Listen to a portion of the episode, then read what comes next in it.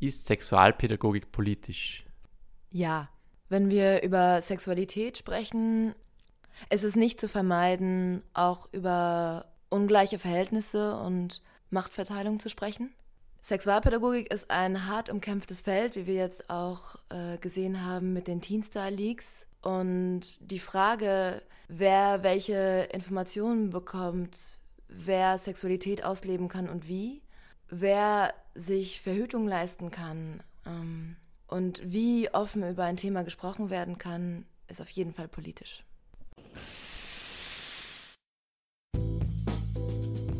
Dampfplauderei, der Podcast der Geschichteldruckerei mit Manuel Meyer und Andreas Fischenegger. Hallo und herzlich willkommen zur vierten Folge der Dampfplauderei. Dieses Mal bin ich, Elisabeth Meyer, statt Andreas dabei. Das liegt daran, dass es heute bei uns um das Thema Sexualpädagogik geht, ähm, mit dem ich mich seit über einem Jahr in der Praxis befasse.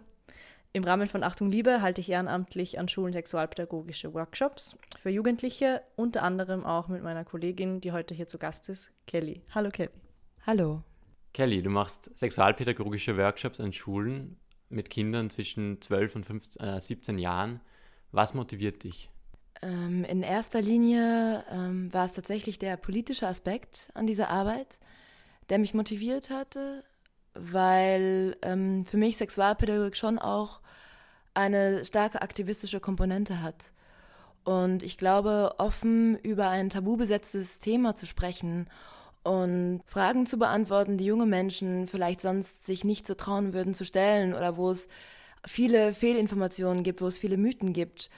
Äh, und das quasi aufzuklären, ähm, ist für mich hat ein sehr starkes emanzipatorisches Moment.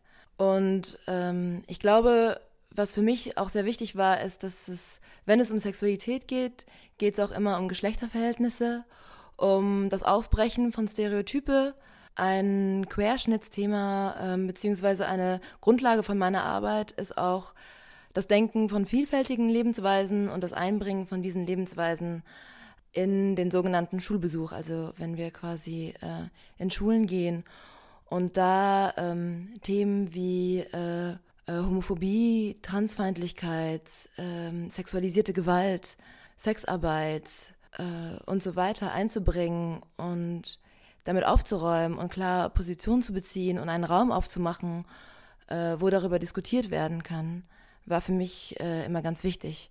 Mm, was mich in letzter Zeit auch immer mehr motiviert, ist der Aspekt davon, äh, junge Menschen da abzuholen, wo sie gerade stehen und äh, auf die Zielgruppe einzugehen, äh, weil es tatsächlich vor allem im Kontext Schule und diese, in dieser Zwangsgemeinschaft oft nicht den Raum dafür gibt.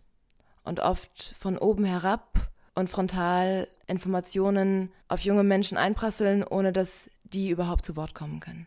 Es gibt ja neben Achtung Liebe auch andere private Vereine, die Sexualpädagogik organisieren. Ähm, und du hast in einem Eingangsstatement auch äh, Teen angesprochen. Das ist dieser Verein, der ähm, sehr eine konservative Form der Sexualpädagogik verbreitet. Äh, was unterscheidet jetzt Achtung Liebe konkret von Teenstar? In unseren Workshops geht es nicht um Moral. Es geht nicht um, was ist richtig und was ist falsch und was darfst du und was darfst du nicht in erster Linie. Ich möchte nicht zu sehr auf Teenstar eingeben, weil ich dem einfach keine Plattform geben möchte auch. Äh, ich kann aber erzählen, was irgendwie unser Ansatz ist. Und ähm, der ist ein ganzheitlicher. Und das heißt, es geht nicht nur darum, klassische Aufklärung zu machen und zu sagen, die und die Verhütungsmittel gibt es. Und im Kontext von Teenstar ist es, glaube ich, auch sehr viel so ein Enthaltungsdiskurs von, ja, am besten kein Sex und wenn, dann in der Ehe. Äh, während wir dafür plädieren, selbstbestimmt über Sexualität entscheiden zu können. Nämlich entscheiden zu können, wann möchte ich Sex haben, mit wem und wie viel. Äh, ohne irgendwie ein moralisches Urteil darüber zu fällen. Ähm, und da kommt, glaube ich, sehr viel rein. Ähm, informierte Selbstbestimmung. Das heißt, wir sagen, okay, das und das gibt es und such dir aus, was für dich am besten ist. Und was wir vor allem versuchen, ist viel mit den Gefühlen, die eigentlich im Raum sind, zu arbeiten, nämlich mit den Verunsicherungen, mit den Ängsten, mit der Scham ähm, und zu sagen, das darf auch alles sein. Und äh, da nicht noch mehr Ängste oder Verunsicherungen hervorzurufen, beziehungsweise nicht noch mehr moralische Regeln, die wir eh schon in unserer sexnegativen Gesellschaft irgendwie mitbekommen. Äh, mit Sex negativ meine ich eine Gesellschaft, wo Sexualität eigentlich etwas ist, wovor man Angst hat oder was man unterdrücken muss, während wir eher den Ansatz haben, wir gehen davon aus, dass es, solange es legal und einvernehmlich äh, stattfindet, Sexualität eigentlich was Gesundes ist und nichts, was man regulieren muss und was unabhängig von mh, mm, Vorlieben oder Orientierungen gleichberechtigt. Dem würde ich jetzt gerne kurz was hinzufügen, mm, weil ich denke, dass bei uns schon noch zentral ist, dass wir auch darauf hinweisen, dass es auch normal und Anführungszeichen okay ist, ähm, keine, kein Interesse an Sexualität zu haben. Also Sex positiv heißt jetzt nicht gleich, dass alle Sex haben müssen oder alle auch Sex wollen müssen, sondern dass wir genauso oft betonen, wenn jemand keine Lust auf Sex hat, dann dann ist das genauso in Ordnung und absolut nichts Verwerfliches. Also es soll kein, es soll kein Sexzwang sozusagen ähm, rüberkommen, würde ich jetzt mal sagen. Auf jeden Fall. Dieses Sexpositive, das steht ja auch in diesem äh, Grundsatzerlass des Bildungsministeriums, wenn ich mir das richtig durchgelesen habe. Und trotzdem gibt es eben diese Vereine, die dem explizit widersprechen oder nicht nur widersprechen, sondern auch in der Praxis Inhalte anbieten, die genau das Gegenteil davon machen. Wie kann man damit, oder wie, wie würdet ihr sagen, geht man damit um oder sollte man mit, als Politik damit umgehen? Äh, sollte man solche Vereine einfach verbieten oder? Also das Problem ist, dass solche Vereine keine sexuelle Bildung betreiben, sondern ideologische Arbeit unter dem Deckmantel von Sexualpädagogik. Also eigentlich geht es nicht um Sexualpädagogik, sondern die Inhalte dahinter und sogenannte sexualpädagogische Workshops sind dann quasi dieser Umweg. Ähm, natürlich ist es sehr schwer, ähm, auch wenn der Grundsatzerlass es ziemlich deutlich macht, ist es sehr schwer, Sexualpädagogik in der Schule umzusetzen. Ähm, es sollte eigentlich ein Querschnittsthema sein, das bedeutet, es sollte eigentlich in jeden Unterrichtsfächern irgendwie mit einfließen. Ähm, das heißt, es geht eigentlich bei Sexualpädagogik auch sehr viel um sprechen über soziale Beziehungen, äh, sprechen über Gefühle, die äh, Entwicklung von emotionalen Kompetenzen und das Formulieren von Grenzen und Wünschen.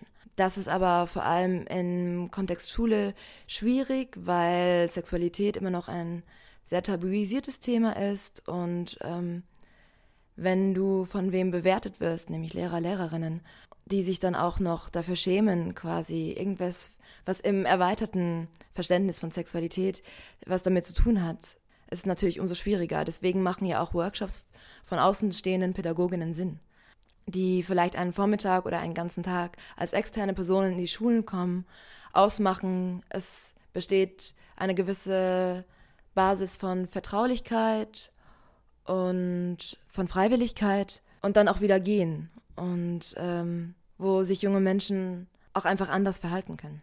Aber ich denke, ähm, ein bisschen war die Frage wahrscheinlich auch darauf gezielt zu fragen, wie kann die Politik oder wie soll und kann die Politik das reglementieren? Soll sie es reglementieren? Wie könnte sie das machen? Und ähm, da gab es doch meines Wissens nach eben jetzt diese Initiative der, der Plattform für sexuelle Bildung, um da vielleicht eine Plattform aufzustellen, wo Vereine zusammenkommen, die klar den Ansatz einer selbstbestimmten Sexualpädagogik auf der Fahne stehen haben, sagen wir. Mm, weißt du da mehr dazu? Ähm, ja, Achtung Liebe hat auch äh, bei dem Positionspapier unterschrieben. Die Plattform Sexuelle Bildung ähm, wurde erst vor kurzem quasi ähm, wieder neu aufgestellt. Und da vereint sich so ein bisschen, ähm, oder darin vereint sich so ein bisschen die Antwort auf die Frage, nämlich ja, ich finde, die Politik sollte sexualpädagogische Angebote reglementieren und halt so Sachen wie Teenstars auch einfach verbieten, weil sie nicht diesem Grundla Grundsatzerlass äh, des Ministeriums entsprechen. Und in diesem Positionspapier sind klar die Vereine aufgelistet, die ganzheitliche sexuelle Bildung machen. Ähm, also eigentlich wurde der oder wird der Regierung durch diese Plattform die Arbeit sehr viel leichter gemacht. Gut, dann würde ich sagen, wir gehen gleich mal ins Konkrete.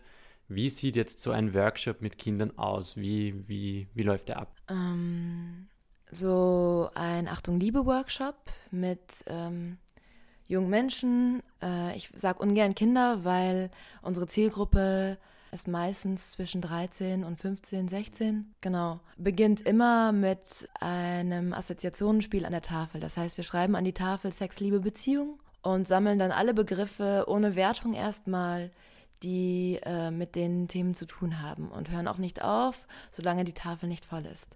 Je nach Gruppe geht es schneller oder äh, weniger schnell. Ähm, so steht das Thema im Raum. Alle können mal Wörter in den Mund nehmen, etwas sagen, wenn sie wollen. Und so diese Berührungsangst geht dadurch auch oftmals weg.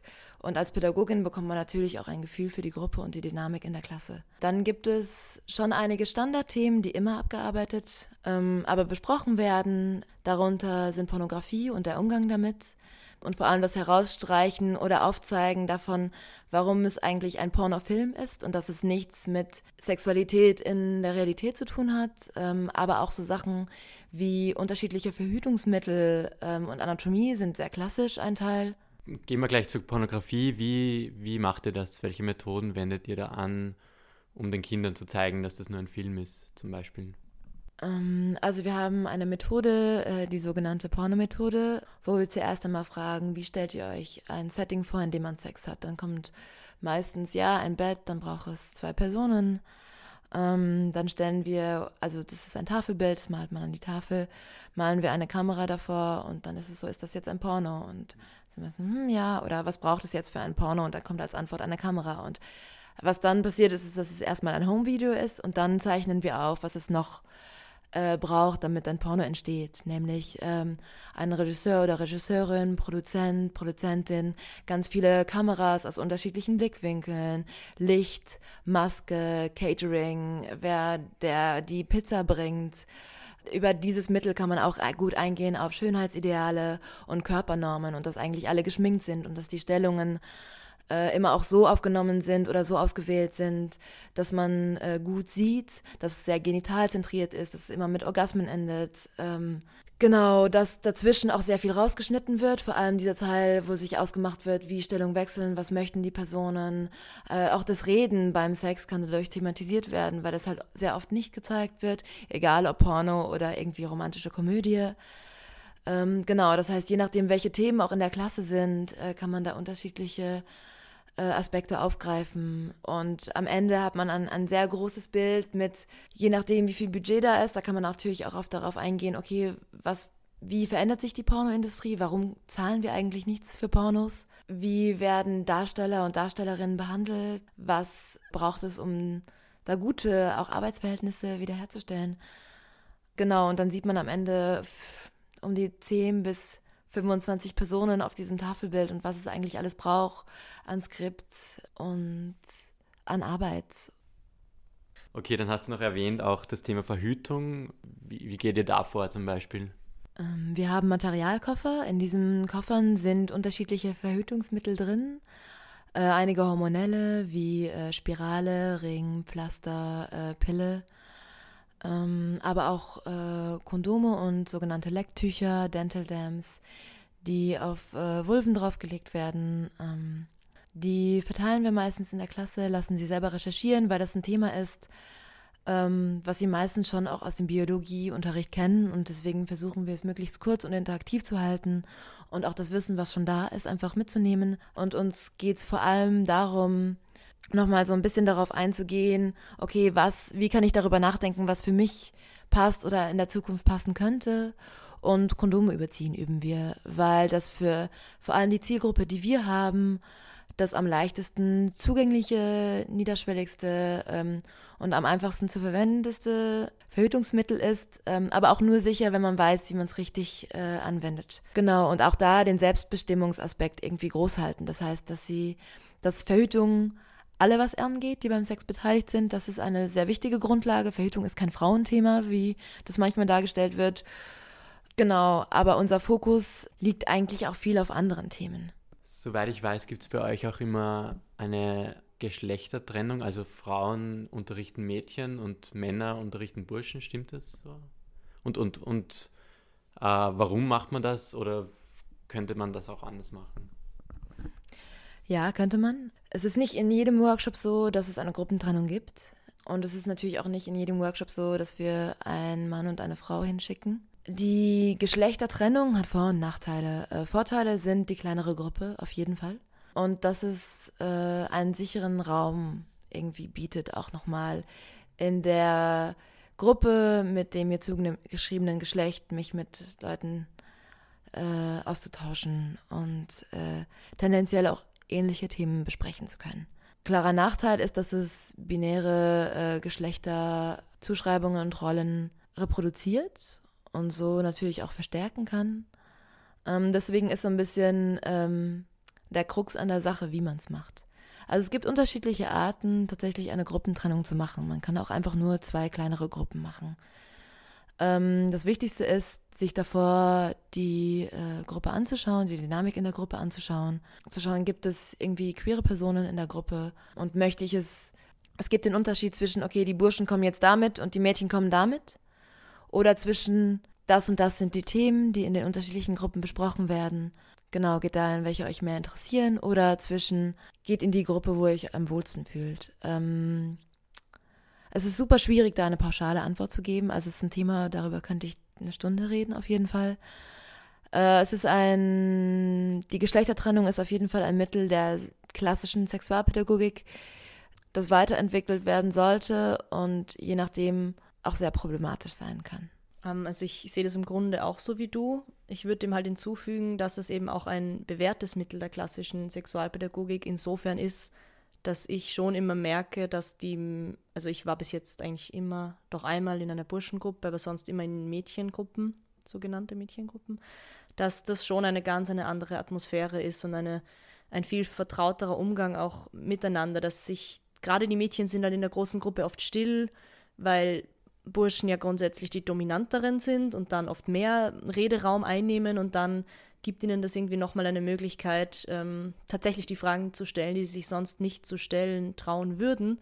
Und das würde man dann dadurch auch verlieren. Aber gleichzeitig sehe ich eben auch ganz stark diesen, diesen Aspekt, ich, ich schreibe damit die Existenz von zwei und nur zwei Geschlechtern fest. Und dann eben die, diese Ambivalenz zu der Tatsache, dass aber nun mal die Kinder wahrscheinlich zu einem sehr großen Teil genau in dieser Lebensrealität leben oder wir eigentlich alle in dieser Lebensrealität leben, die eigentlich von der Existenz genau dieser zwei Geschlechter strukturiert wird. Gibt es so häufige und immer wiederkehrende Fragen, die Kinder stellen, die euch auffallen?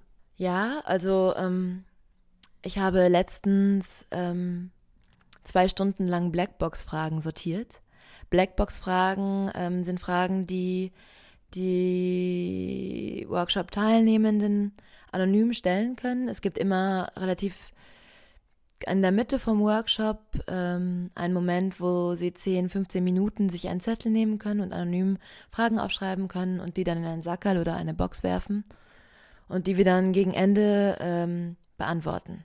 Äh, manchmal auch umformuliert, wenn eine Frage zu sehr auf äh, eine Person hinweisen würde. Und bei diesen Fragen, die ich mir angeschaut habe, es waren um die 150, 200 Stück, ist auf jeden Fall ein Thema, was sehr, sehr oft wiederkommt, das erste Mal. Und wann ein guter Zeitpunkt für das erste Mal ist oder wann wir uns das erste Mal hatten. Ähm, und da dahinter steckt eine sehr, sehr große Unsicherheit von, bin ich normal? Wann sollte ich anfangen, Sex zu haben? Muss ich Sex haben? Muss ich Interesse an Sex haben? Wie läuft es ab? Und da ist unsere Antwort auf jeden Fall äh, keine statistische, und keine von Altersdurchschnitt, was normal ist, ähm, sondern die Antwort darauf ist, okay, was braucht es, was mir zeigt, dass ich bereit bin? Sowohl körperlich als auch emotional, als auch in meinem Kopf. Genau, und da irgendwie zu schauen, okay, was sind so die Grundvoraussetzungen, um überhaupt Sexualität leben zu wollen und zu können? Äh, welche Beziehungskonstellation brauche ich? Welche Gefühle möchte ich dabei empfinden? Äh, wie tue ich mit meinem Körper und so weiter. Und da, das geht eigentlich dann wieder weg davon hin zu ganz vielen anderen Themen. Ja, ich glaube, eins dieser Themen, ähm, worum es dann auch oft geht, ist eh das Thema, das du vorhin schon mal angesprochen hast, die Frage der Kommunikation. Weil ich denke, wir sagen den Kindern dann schon auch oft, ähm, dass sie auch einfach mit ihrem Freund, ihrer Freundin oder mit wem auch immer sie sich vorstellen können, das erste Mal zu haben, auf jeden Fall einfach mal drüber reden sollten und schauen, wie, wie stellt sich die andere Person das vor oder einfach thematisieren, zu sagen, du, ich mag dich total gern, aber ich fühle mich einfach in meinem Kopf, ähm, ist gerade noch so viel Angst davor, dass ich mich noch nicht wohlfühle und dass man dann auch das mal in so Schritten angehen kann. Also dass man sich erstmal nur küsst und vielleicht streichelt und dass, das, dass es nicht dieses eine erste Mal gibt, wo jetzt dann eben klassisch der Penis in die Vagina rein muss, sondern dass es eben ganz viele Annäherungsversuche gibt und dass es auch die Möglichkeit gibt, wieder einen Schritt zurück zu machen. Also dann zu sagen, ich dachte, ich wäre bereit, aber nein, es fühlt sich doch nicht richtig an. Und ich glaube, das bringt uns auch zu dem Thema, was, was mir vor allem und ich glaube vielen von uns sehr wichtig ist zu vermitteln, die grundsätzliche Kommunikation ähm, in sexuellen Situationen.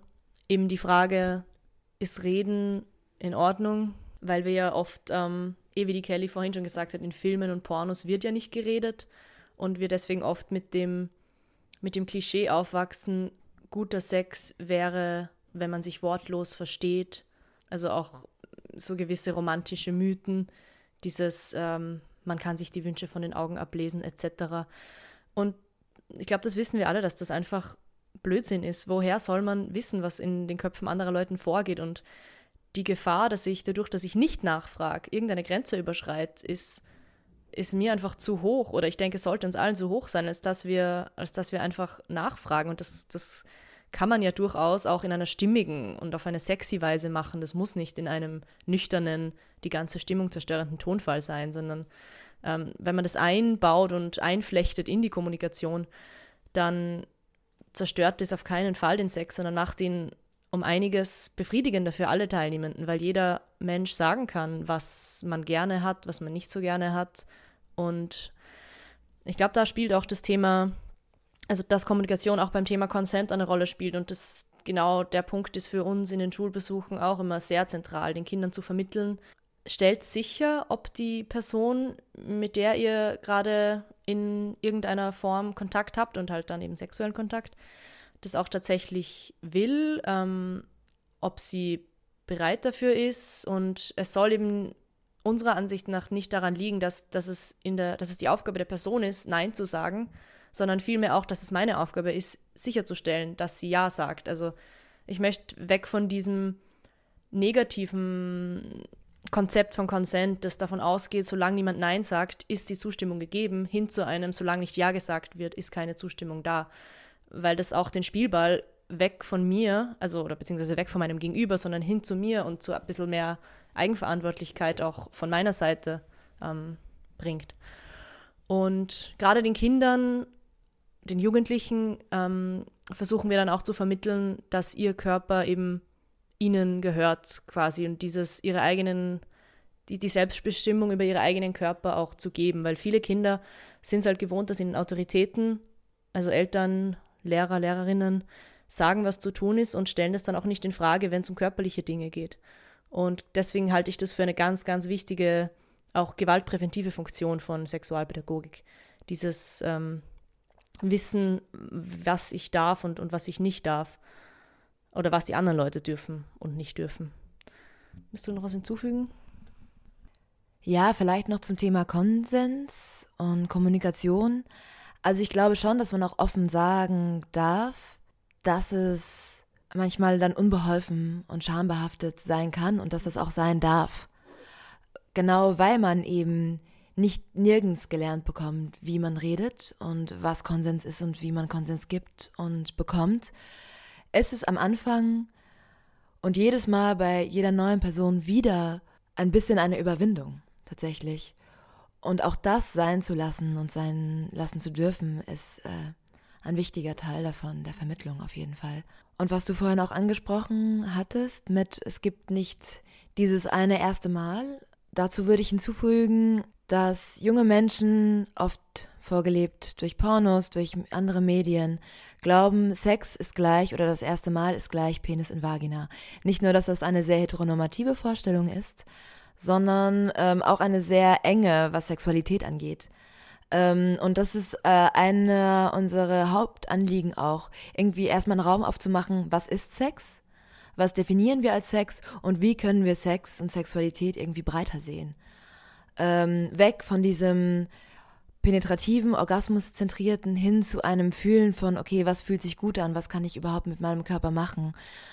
Und das fließt nicht nur ein, wenn wir äh, sehr klassisch irgendwie äh, Stellungen besprechen oder die Abgrenzung zwischen Sex und Penting machen, sondern auch in so Sachen wie Anatomie. Äh, dass wir sagen, okay, Moment, um überhaupt sehen zu können, was ist Sex und was kann man beim Sex machen, müssen wir wissen, welche Körperteile stehen mir überhaupt für Sex zur Verfügung. Und wie schauen diese Körperteile aus? Und da ist zum Beispiel ein sehr zentraler Punkt die Vulva, wo umgangssprachlich auch genannt Vagina oder Scheide, wo wir erst einmal darauf eingehen, was, was können wir mit der machen und wie wird sie eigentlich dargestellt in äh, unserer Gesellschaft und da bei sehr basischen Sachen wie Begriffen anzufangen und zu sagen, okay, Moment, warum sagen wir Vulva und nicht Scheide oder Vagina? Scheide kommt von Schwertscheide, also etwas, wo irgendwas reingesteckt wird, was halt wieder diese penetrativen Aspekt von Sexualität hervorhebt und zu sagen, hm, okay, nein, das ist eigentlich ein ganzes Genital und es besteht aus einer Klitoris und zu zeigen, okay, was ist eine Klitoris? Wo liegt sie? Wie schaut sie aus? Wo sind diese Nervenenden? Wo kann ich überhaupt was berühren ähm, und wie irgendwie fühlen? Ist ein sehr zentraler Bestandteil dieser Ausweitung von dem Sexualitätsbegriff. Vor allem auch für Personen äh, mit einer Vulva, die selber äh, sehr oft nicht einmal einen Spiegel in die Hand genommen haben und geschaut haben, okay, was ist überhaupt das sogenannte da unten?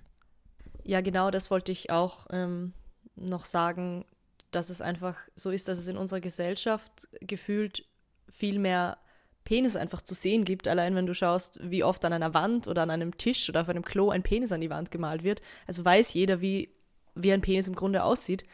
Während, dass man irgendwo wohl was herumkleben oder hingezeichnet sieht, das gibt es ja erst seit so einem Jahr, würde ich mal sagen.